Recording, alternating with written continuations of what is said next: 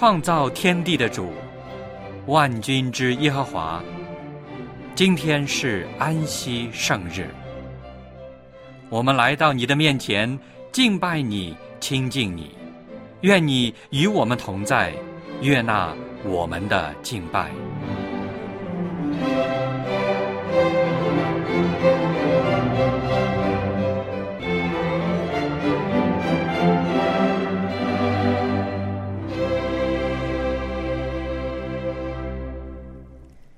各位弟兄姐妹，亲爱的朋友，主内平安。小杨在这里祝您安息日快乐。圣经诗篇一百零三篇第八节这样说：“耶和华有怜悯，有恩典，不轻易发怒，且有丰盛的慈爱。”所以。我们要常向天父上帝献上我们感恩的心，感谢他的恩典和眷顾。今天，我们就一起用感恩的心来敬拜我们的上帝。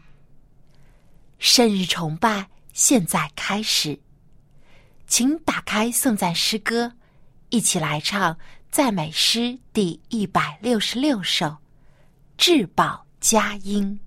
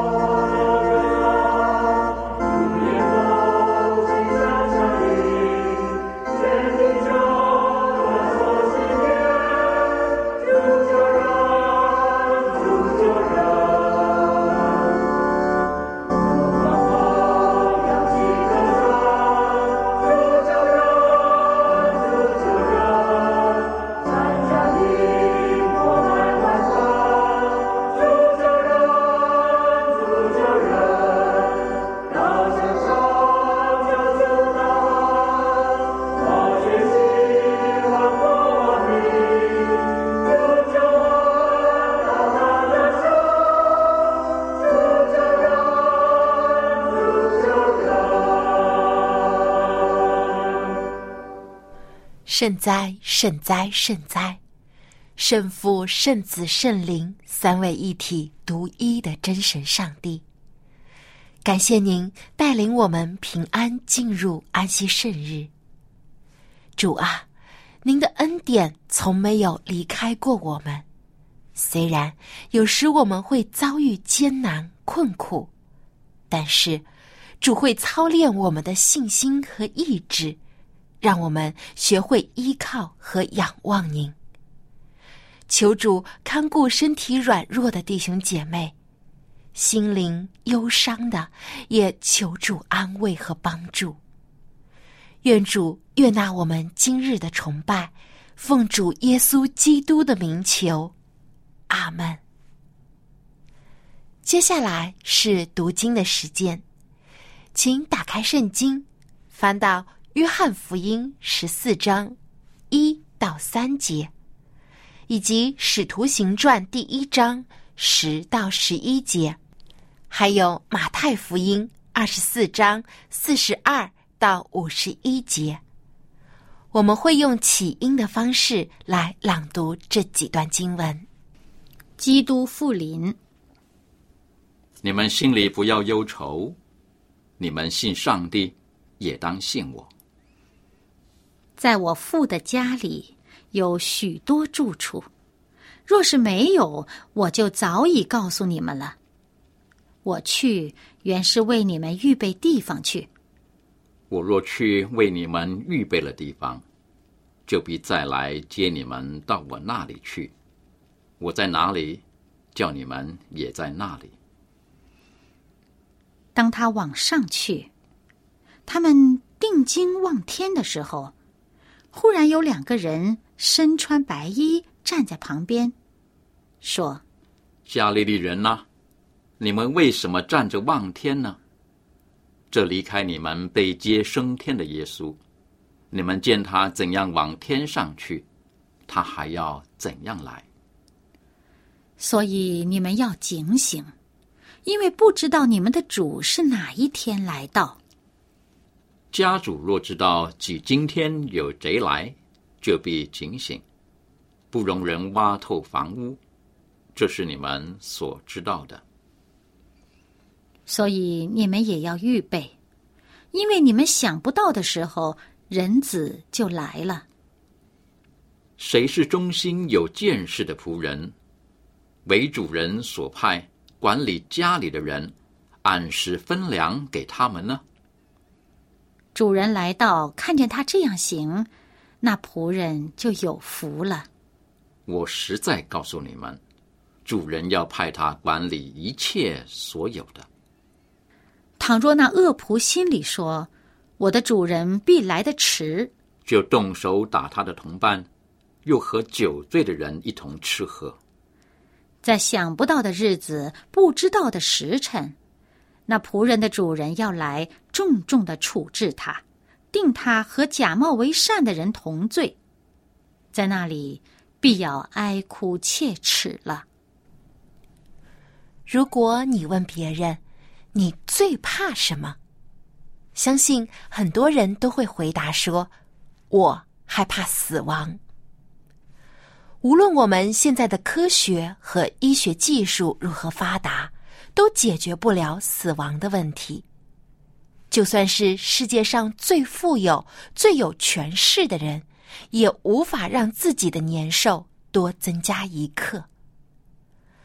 难道说死亡就是我们人类的终结吗？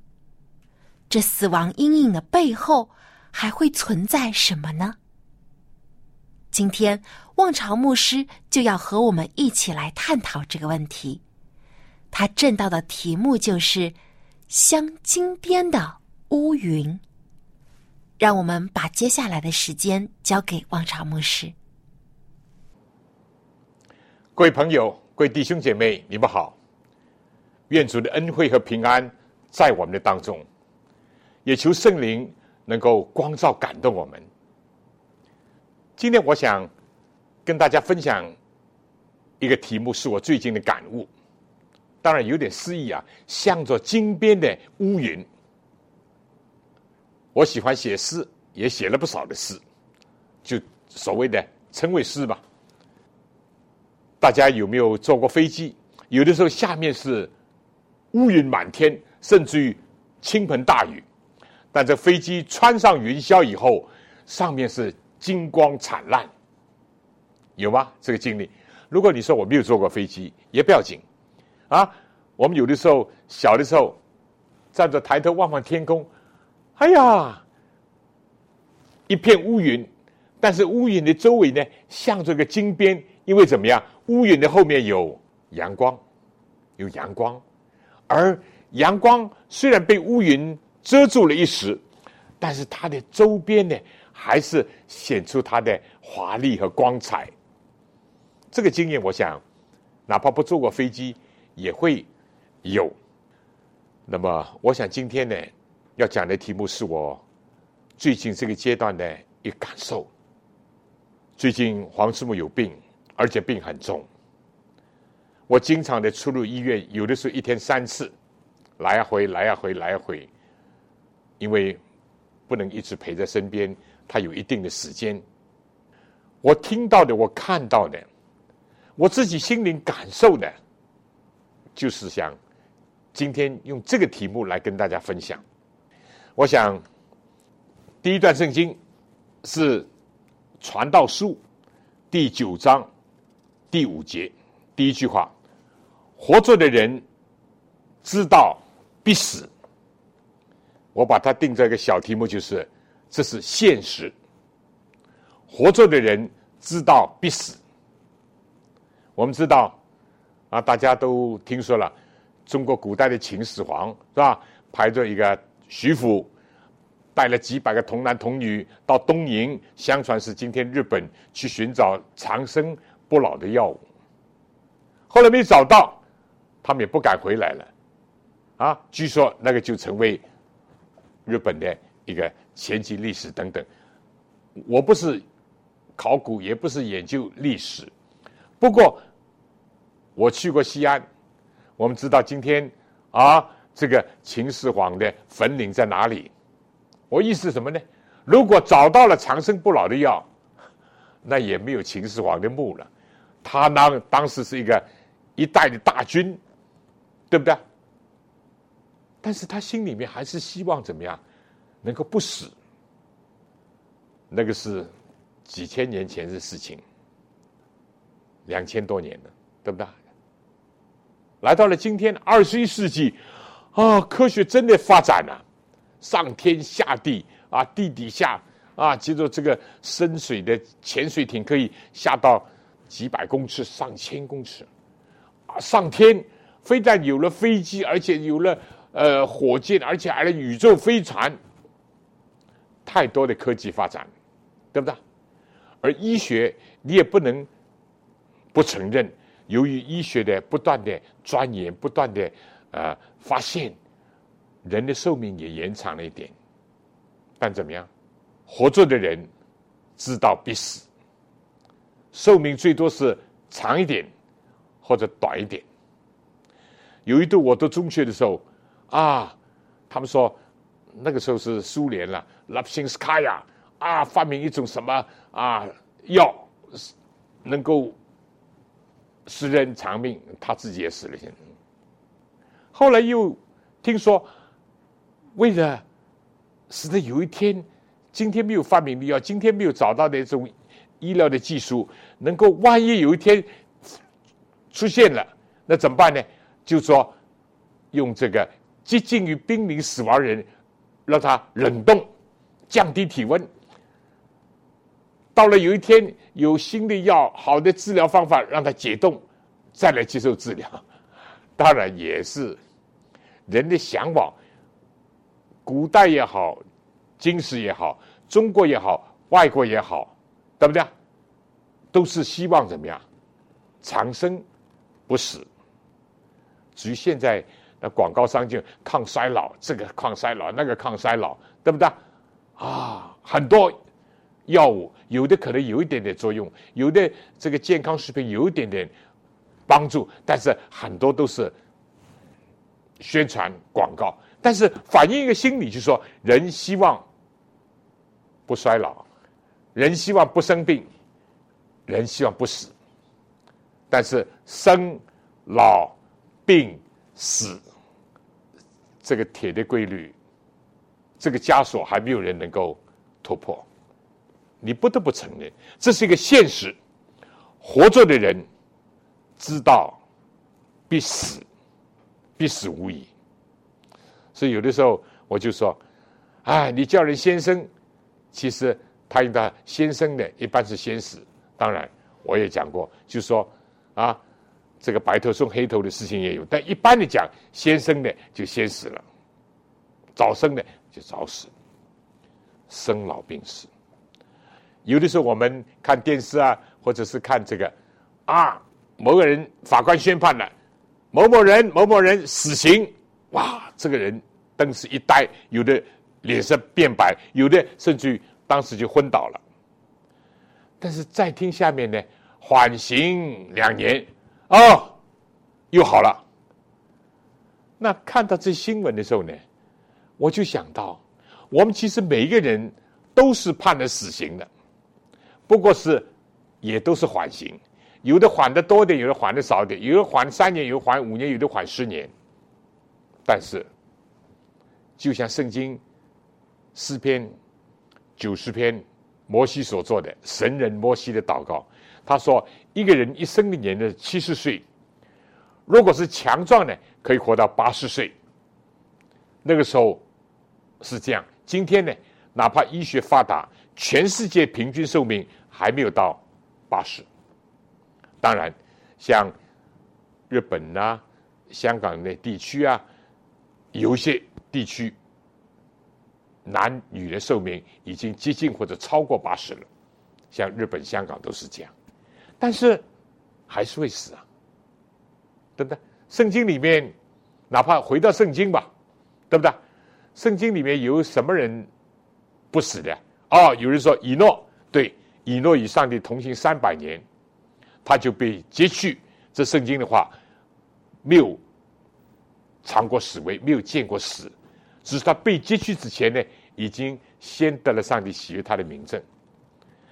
还有谁没死的？伊利亚，圣经讲，上帝爱他的仆人，尽管他有软弱，但是他一生跟假神巴利搏斗，一生侍奉主。上帝要拣选他做一个将来活着变化升天人的一个代表，所以他是坐着火车火马背脊升天的，他也是。还有谁没有死过啊？好像就没有了。其他的，哪怕是耶稣在世上复活的人，也还是死了，对不对？没有尝过死味的，好像就这么两个。摩西也是死了以后才复活的，啊，耶稣钉十字架有一班人坟墓里面出来，但都是尝过死味的。所以，活着的人知道必死，明白这个道理重要不重要？我自己感悟到很重要，很重要。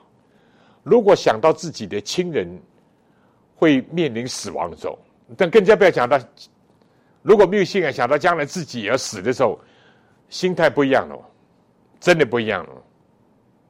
但如果你想到活着人知道必死，不认识善人恶人，不认识甚至于信的人，或者更加不要讲不信的人。我就想到，二零一五年是我们教会的创办人之一怀仁姐妹安睡一百周年，我就想到第一个把福音的信息、三天使信息带到远东来的拉路爷爷，他是怎么样？已经安睡了一百一十年有多了，他的目的还在。香港跑马地，当我每次去到那里，或者带着外宾、带着客人去的时候，我心里有一种说不出来感觉。但是当我一想到华人也好，拉鲁爷爷也好，我们教会那些我熟悉的那些牧师啊，李思贵牧师啊、柯牧师啊等等等等，都安睡了。你说了解？接受这个现实，对我们有一种释放。因为自从罪进入世界，罪的工价乃是死。亚当夏娃不听上帝话，吃日子必定死。他们想活，还非常想活，想活得跟上帝一样，受了撒旦的欺骗，结果是死。活着的时候见到亚伯被该隐杀死，对不对？最后自己衰老。要离开世界，哪怕是最长寿的马土沙拉，啊，就是挪亚的前一代，马土沙拉九六九岁也死了。中国相传的彭祖八百岁也死了。现在所谓的人岁不过是一百一十几、一百二十几啊。我上次在救护车里面啊啊送黄师傅到医院去的时候啊。另外有个老太，我说老太，我问他的亲属，他几岁啊？大概八九十岁。哦，他说这是我的外母，一百零四岁，一百零二岁的还上电视啊，人家采访他，但是今天已经可以说是离生命的终点不远了。活着的人知道必死，对我们有没有好处？有好处。除了刚刚带来一种疏解、安慰、释放的信息，因为我们活在这世界一定会死，啊，一定会死，必定会死，除非是耶稣再来的时候，我们有一批人是活着建筑，否则他都要死。另外有没有好处？有好处。如果世界上你看见到有一些是穷凶极恶的，有些强横霸道，有的是专制独裁，有的是善人不眨眼的，等等等等，好像不可一世。但你想到，他既然成为人，他必定要死。有一天，什么都要放下，什么都要离开他，对不对？这又是一个信息，我们要认识这现实。我但愿更多人能够理解这个现实，我们就把我们的短暂的、有限的生命做一个什么有价值的投资。不要以为不会死的，哎呀，赚了还要赚，他多了还要多。啊，不会死啊，会死，对不对？也不要有人尽想扩展自己的地皮啊，啊，扩展自己的这份呐，啊，越多越好。啊，或者等等，或者占有越多越要死的，这个又是一个信息。活着人知道必死，死后且有审判，这是新约圣经所讲的啊。我们如果认识这个现实，对我们是一个疏解跟释放。因为想到我们许多的先贤，连的主耶稣在世界上都经历过死亡。另外呢，我面对很多不理解的问题、不了解的现象，看到不公不义啊等等，想到他们也会死，也必定死。我们有些重担、有些疑虑也就消除了。这是一个叫现实，第一个叫现实。第二个呢，我想用两个字概括，是第九章第五节的下半句：死了的人毫无所知，也不再得赏赐，他们的名无人纪念，他们的爱、他们的恨、他们的嫉妒早都消灭了，在日光之下所行的一切事上，他们永不再有份。活着人知道必死，这是个现实，没有人能够否定这现实，除了极少的例外。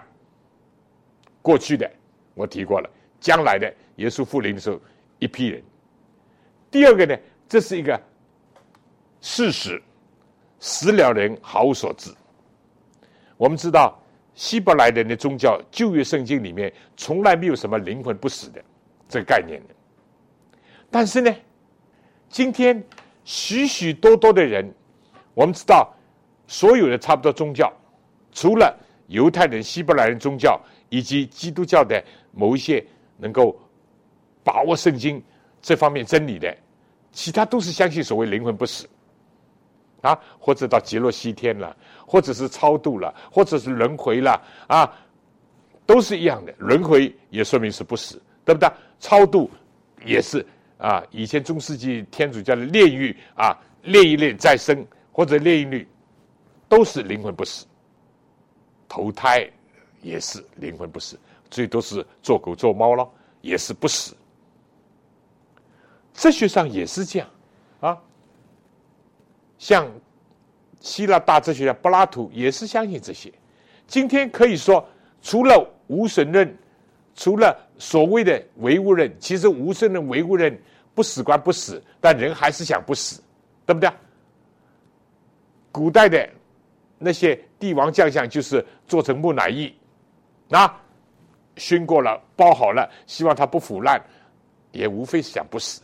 近代的人啊，稍微更加高明点，睡这个水晶棺材啊啊，用种种方法使得尸体尽量的不腐烂，还是死了，一样还是死了，对吧？但是死了人呢，毫无所知，不像今天有很多人怎么样，又是。交鬼了，又是通灵了，又是这个招魂术了，又是这样那样了，没有。有的时候所谓的鬼出现呐，什么鬼怪啊，极少，而且是撒旦的作为。我常常这样讲：从亚当夏娃到现在，固然我们现在有七十亿的人，但是从亚当夏娃到现在死了多少人啊？我是没有算计过，但绝对不会少吧。你想十人都变鬼，那这个今天真的变鬼世界了，对不对？如果死了人都变鬼来，都来捉弄，都来鬼怪，那简直是一天都不能生活了，没有这事情。死了的人毫无所知，毫无所知，所以我们不会陷入到一个危险的境地。我看过一本书是。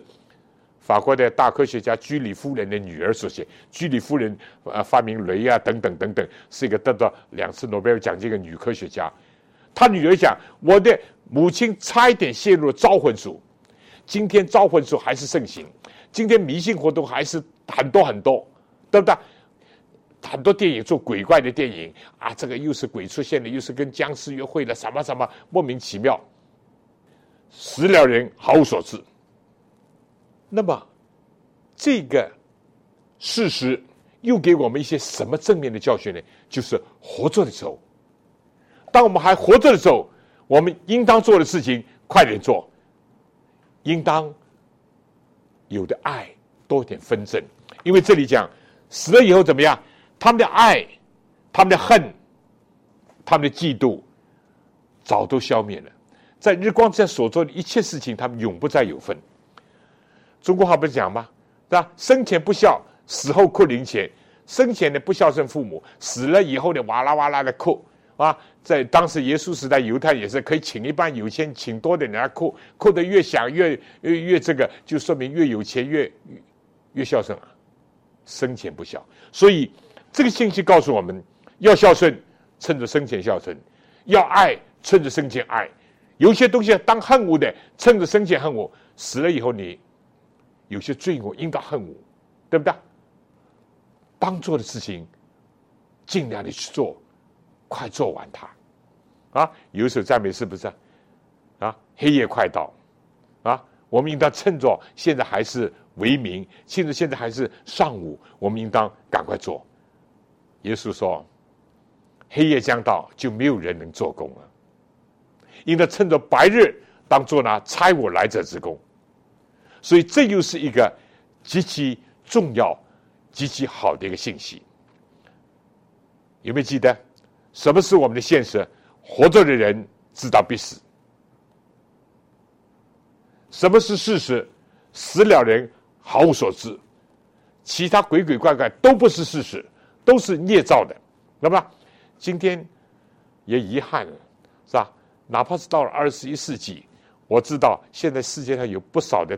大学在研究所谓死后学啊，又说死死了以后呢，又又去过什么天堂，又去过地狱，又这个这个鬼怪那个等等，没这事情，没这事情，对不对？临死之前可能思想有变化，生理的、病理的等等，这是有。如果真的是有什么的话，是撒旦的作为，因为撒旦要搅扰人心，撒旦要使得人或者惶恐不安。或者呢，去投入在迷信当中，或者是受骗上当，或者呢，或者就是为他来助长声势。哎呀，魔鬼厉害啊！等等，圣经里面很清楚的讲，交鬼的、过阴的什么等等，都是耶和华上帝所憎恶的，对不对？这一点是非常非常重要的一个什么现实。以后的一个事实，我们必须要把握，对不对？我们要追求事实，我们不是相信虚幻。也正因为这个缘故呢，还有一点信息，也是我最近感悟的。我们不必死后啦，花很多很多的钱，对不对？我不提这个人名字。据说有一个电影明星，他死了以后，他前面一块棺材板，前面有一块什么挡住的板，买一百万，何苦？甚至我讲，很快进入火葬场的，啊，几分钟以后都变成灰的，何必浪费太多太多的东西？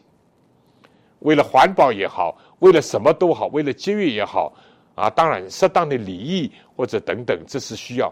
但是死了人毫无所知，那么你在他面前再供什么也没有用，你再装潢他的墓装的再怎么，我也我也去过有一些。啊，墓地哇，呃，造那个坟墓跟他生前的差不多一样大，又高又大，没意思。死了人毫无所知，对不对？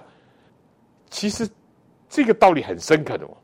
活着的时候，有的人很多人就是想，哎呀，我要名誉嘛，怎么要大？我要这么你死了以后，人家再在你面前歌功颂德也好，再在你面前什么也好，你一点都不知道，对不对？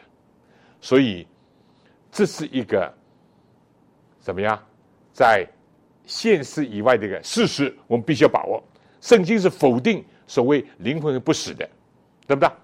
人的生命离开了身体，生命就归还给上帝，身体就出于土，就归于土，啊！所以要做什么应当做的事情，就趁着活着的时候；要爱什么人，就趁着活着的时候爱；要完成什么上帝工作，就趁着我们还有一点生命的时候，我们就去做。死了什么也不能做，啊！好了，第三个呢，我想启示录。啊，我们如果讲到不讲耶稣了，就是一个大错误，对吧？整个的圣经的中心就耶稣，整个我们的人类的希望就在于基督，对吧？第三，我要讲一个真实。第一是现实，第二是事实，第三是真实。启示录第一章，当时耶稣的所爱的一个门徒。使徒约翰为基督的缘故，为上帝的道以及为上帝的国度，在耶稣基督的患难国度忍耐里面一同有份的，他被流放在拔摩岛，今天的爱琴海的附近，一个荒岛，一个专门关押重刑犯人岛。其实他就是为了传道，对不对？年老孤独，啊，环境恶劣。但是呢，耶稣基督向他显现。第一章十七节，约翰自己写道：“我一看见，就是看见耶稣，就扑倒在他的脚前，像死了一样。他用右手按着我说：‘不要惧怕，我是首先的，我是幕后的，又是那存活的。我曾死过，现在又活了。’”只活到永永远远，并且拿着死亡和阴间的钥匙，所以你要把所看见的和现在的士兵将来必成事都写出来。我说这是一个真实，真实。近来我的信仰越来越趋于，如果没有耶稣，我觉得我的信仰真的很空泛，很悬。有了耶稣以后，帮我更具体一点认识的稍微多一点点，我也只能承认说多一点点。我就说人可以虚谎，这个世界说谎的太多了啊！甚至于有一个人，那当然我不提他的名字。有人说不说谎做不了大事啊！德国以前的宣传部长，对不对？就说谎言说一百遍也变真理了。今天什么都假，这样假那样假，虚谎的事、虚谎的人、虚谎的假的东西太多太多了。可能在我们人生当中，我有的时候被人家批评说，啊，有的时候我的心太软，常常容易受骗。我也真的是给一些人骗过，这是事实。但是，我读圣经也好，在我信仰历程也好，我持定一个。人可以虚谎，人可以欺骗，但是耶稣基督从来不说一句谎言。耶稣说：“你们话是就是，不是就不是。若再多说，就出于那恶者。”耶稣就讲：“我实实在在告诉你，这是他最喜欢用那句。”希伯来书讲耶稣的很多名字，他有个名字叫阿门。启示录里也讲那位阿门的，阿门什么意思啊？就是说实实在在。就是就是这样，广东人就说“诚心所愿”，就这个意思。耶稣基督的话就是这样。耶稣最后对门徒不是这样讲吗？你们心里不要忧愁，你们信上帝也当信我，在我父家里有许多的住处啊。若是没有，我就早已告诉你们了。耶稣从来没有半句的虚话。我记得二十世纪的著名的护教学家，也是一个学者，也是一个终身教授，牛津大学啊，这个他怎么讲？他就说，他本来是一个无神论者，啊，后来成为一个高举维护基督的那一位。他就说，耶稣如果要么是骗子，要么是疯子，否则就是神子。他用这个排除法，耶稣绝对不可能是骗子，耶稣更加不是疯子。那么，唯有耶稣是神的儿子。太奇妙了！耶稣在这里说：“不要惧怕，不要惧怕。”他对他的仆人说：“不要惧怕，我是首先的，也是幕后的。我是阿尔法，我也是欧米伽，又是那存活的。但是呢，耶稣说：我曾经死过，现在又活了，只活到永永远远，并且拿着死亡和坟墓的钥匙。阴间这个字翻译的不大好，对不对？坟墓的钥匙。”耶稣死过，现在又活了。基督教如果跟有些宗教一样，相信的、崇拜的、魔膜拜的，只是一个死了的人或者死了的骨头啊、死了的牙什么等等等等，这个都是很遗憾的。我们所信的是为活着的基督啊，他活在每一个信主的人心中。他也活在教会的历史当中，他跟掌握着一切的发展变化。耶稣说：“我曾经死过。”这句话太好，太好。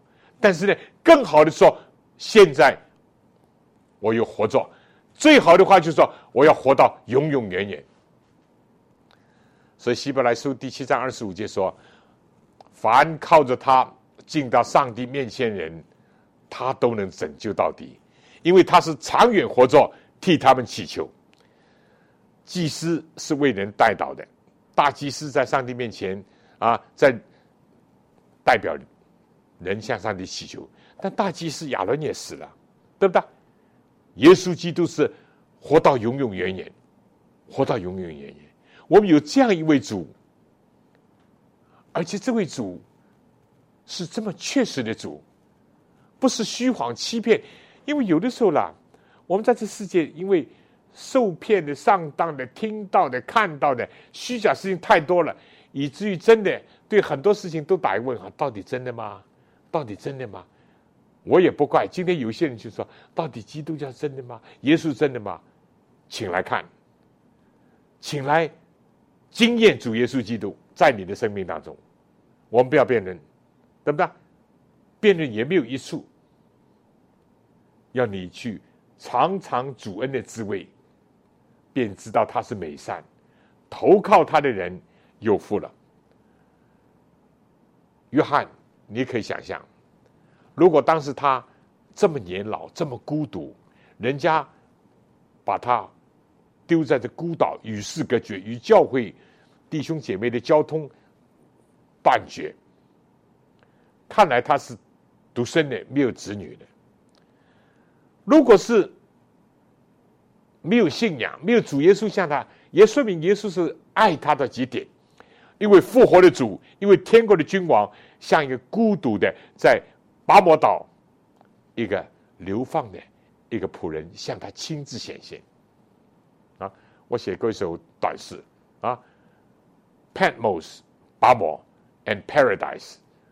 就是乐园，哦，天国的乐园向他展开。最重要一句话，耶稣第一句出口的话说：“不要惧怕。”人都惧怕，我我不相信有人说我不怕死。人不喜欢死亡。当然，如果为了真理、为了正义、为了爱，那有的时候是可以不怕死，也应当不怕死。但我们人有软弱。有的时候往往只会讲，啊，彼得不是这样吗？哎，我就是跟你一起死，一起坐牢都没有问题。一个小侍女点点他，他就否认住了，对不对？很多都是这样。你看这个怀仁写的《善恶之争》里面，啊，胡适跟耶罗，他们是一对好朋友，啊，胡适被捕的时候，叫他说：“你不要来看我，不要来看。”耶罗还是要去看他。他说：“我不怕，我不怕。”但是抓住了，抓住了，有一度放他在一个苦牢里面啊，深井里面，他也害怕死。不过他后来悔改，所以我们不要随便讲我不怕死，不要随便讲这个。人不喜欢死亡，人也不应当欢迎死亡。所以基督教不追求殉道者的冠冕。有人说：“哎呀，你有什么了不得？殉道最好。殉道是一种恩赐，寻道也不是个个人做得到的，用嘴讲没用的。但耶稣基督是位复活的主。”我曾死过，现在又活了，而且活到永永远远，拿着死亡和坟墓的钥匙。耶稣为我们封闭了坟墓，打开了乐园的门户。耶稣以死废掉死，这是一个确实。我还要讲一个真实，大家可以体会啊。我一步一步讲呢，越来越进入到信仰的领域了。作为一个。现实讲，活着人知道必死。我们冷静点的，我们都都要接受这点，都都会接受这，也都肯定会肯守说是的。这样死了毫无所知呢？已经有一些人有点糊涂了。哎呀，因为希望啊跟自己的亲人再来往啊，或者等等，或者有人在像像恐吓人呐啊，用这个鬼怪要来捉弄你啊等等，这已经是近乎。信仰的领域也比较玄那点的，耶稣死而复活呢？你不要以为这么容易相信我，但这是信仰的领域，而且是基督教信仰的极重要的基础之一，是一个极重要的支柱。如果耶稣不是死而复活的主，他定十字架有什么用啊？没用的，最多说他爱人，不解决问题，不解决使人。不止灭亡，反得永生，不能够体现上帝的一个奇妙的救赎计划，你说是不是？而来到了真实以后呢，我还要来到了一个确实，确实是什么呢？约翰福音第十一章，约翰福音第十一章二十五节，我先读了经文，我再解释。耶稣对他啊，这是马大说：“复活在我，生命也在我。”信我的人虽然死了，也必复活；凡活着信我的，必永远不死。你信这话吗？这是信仰的问题，这是信心的问题。但是，人非有信，就不能得上帝喜悦。信就所望之事实实底，未见之事的一个缺据。这是一个确实。耶稣说：“复活在我，生命在我。”照英文，照原文就说：“我是复活，我是生命。信我的人虽然死了，也必复活。反而活着信我的，就永远不死。”这话是当时耶稣有个所爱的一个门徒叫拉萨路，他病很重啊，他有两个姐妹，一个叫马大，一个玛利亚，就差人去对耶稣说：“你所爱的人病了。”哎，耶稣听见这话呢，按兵不动。门徒很奇怪，耶稣少有这样的举动，那你所爱的人生了病，你怎么好像不理不大，或者是不立刻反应，没有行动？哎，过了几天呢，耶稣说：“我们去吧。”拉萨路睡了。那他的门徒睡了就好了，病人能够睡得着，这是很好的啊。有的是睡不着，说咿呀叫啊，或者痛苦啊，或者忧愁啊，呃，睡着了不是很安稳吗？耶稣这话其实说是指着他死了，因为基督教给人一个重要的、宝贵的安慰的信念，就是说死亡只是一个安睡，对信的人讲一个睡的。好了，去到那里啊，去到波达尼，这是他们熟悉的一个地方。马大一听耶稣来了，赶快就跑来。耶稣就对他说：“因为为什么呢？”马大就说：“夫子啊，你如果早点来，我的兄弟就不会死了。但现在呢，已经死了。”耶稣说：“复活在我，生命在我。信我人虽然死了，也必复活。活着，你现在活着，信我的必永远不死。我等会再解释一下。马大，你说没有信心，也有信心。他说：“我相信啊，将来他必复活。”他也相信耶稣再来也必复活。耶稣不是这含义，因为耶稣早已知道他很快就要唤醒拉萨路。后来，他的妹妹玛利亚又听说，又跑到耶稣面，还是讲同样的话：“你如果早一点来，我的兄弟就不死了。”耶稣就说：“他的坟墓在那里。”带我去，他说已经死了几天了，都发臭了。耶稣说去，带他去。耶稣到了拉萨路的墓前，耶稣哭了。耶稣为什么哭啊？不是单单人情的啊，他爱拉萨路，他看见马大玛利亚哭得很伤心，他是为人的心刚硬，因为他很知道拉萨路很快就要被他唤醒。但是那些看见的人，有的非但不信，有的还要连拉萨路、连耶稣一起怎么样除灭，一起杀掉，可以不影响他们的权势地位，或者是罗马人对他们的信任。他痛心的就说：“这般眼见耶稣叫拉萨路复活，这种大神迹的人，心里还刚刚硬，到了。”公元七十年，耶路撒冷毁灭的时候，都要死在罗马人的手下，也是为他们难过，为他们的硬心痛心而哀哭。今天我虽然不是主要讲这个，后来耶稣叫拉萨路出来，那绑住他手脚的裹尸布都松脱了，拉萨路复活了，出来了，而且拉萨路为耶稣做见证。这是一个确实。我们知道，耶稣在世界上，在圣经里面是记载三个人复活：一个是拉萨路，他所爱的；一个是耶罗的女儿，耶罗是当时的堂主任，管会堂的一个女儿，小女儿；还有一个是拿因城寡妇的一个儿子。耶稣去到拿因是一个偏僻的啊，接近外邦的这个地方，看见寡妇哭得很伤心，因为寡妇女。已经地位低，寡妇那更低，而寡妇一个独生儿子死了，那更惨。耶稣动了慈心，按住这个杠头说：“叫他复活，把他活生生的交回给这位泪流满面的一位母亲。”圣经这记载这三桩，我心里面想：如果耶稣叫当时所有死人都复活，我相信耶稣肉身的父亲约瑟也是死了，因为圣经后来就没有记载。那那个时候也没有棺材店了，也没有这个什么墓地啊，什么墓园都没有了。不，耶稣就是这三个，但是很奇妙，这三个里面呢，有男有女，啊，有年纪大的，有小孩，有怎么样？担任圣者的管会堂呢，有做一般的工作，有耶稣所爱的拉萨路，也有耶稣根本说不定从来不知道的一个寡妇的儿子，有犹太人，也有外邦人，拉因城。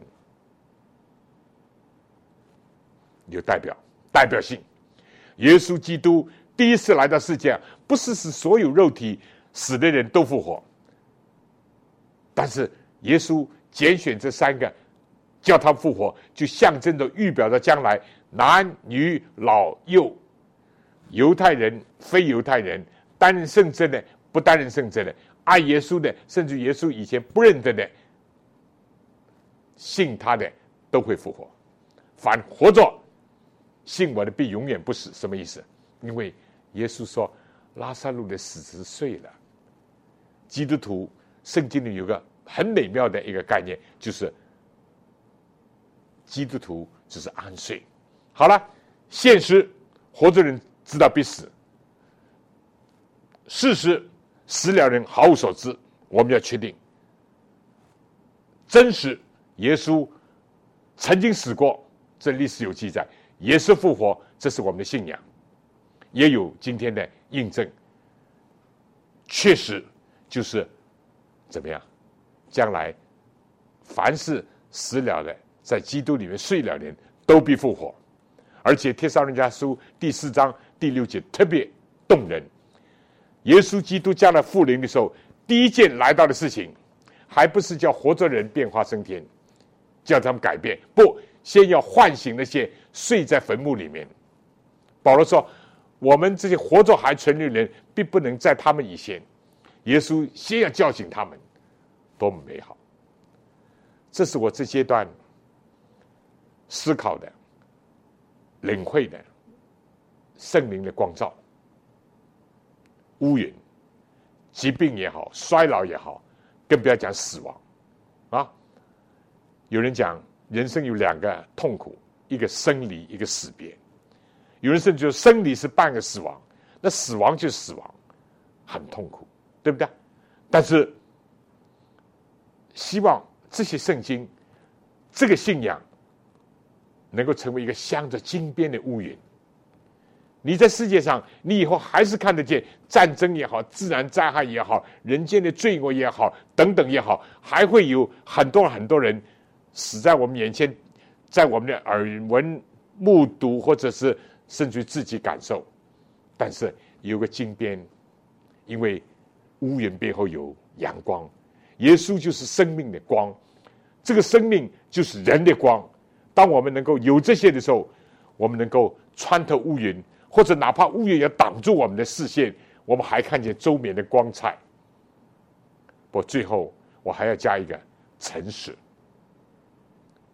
我最近实习的祷告，我说主啊。我信，但我信不够，求你补足，求你帮助。传道用口讲很容易，劝人有的时候也不是最难。但是当一个人来到一个生命的某一个阶段，或者经历某一些事情的时候，会认识自己更深。我求主生给我这个软弱的人，怜悯我。我也更加求主生给在座的每一位朋友，我们的弟兄姐妹，愿神慈恩。非常感谢望潮牧师的分享。启示录第一章十七到十八节，主耶稣这样说：“我是首先的，我是幕后的，又是那存活的。我曾死过，现在又活了。”直活到永永远远，并且拿着死亡和阴间的钥匙。死亡虽然可怕，但是我们知道谁才是掌管生命的主，他就是那乌云背后的太阳。黑夜过后，必定就是黎明。最后，让我们打开颂赞诗歌，一起来唱。第五百三十七首，《日光照我心》。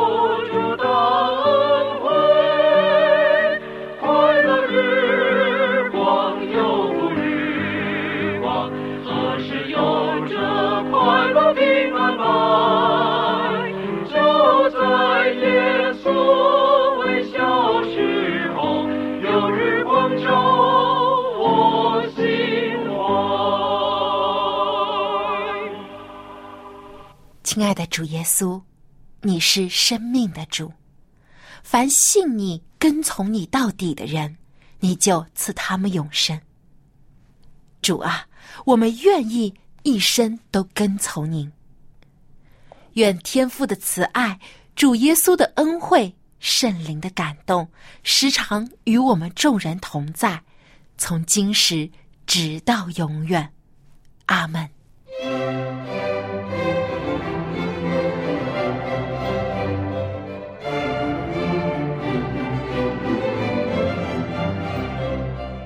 圣日崇拜到此结束，谢谢收听，祝您安息日快乐。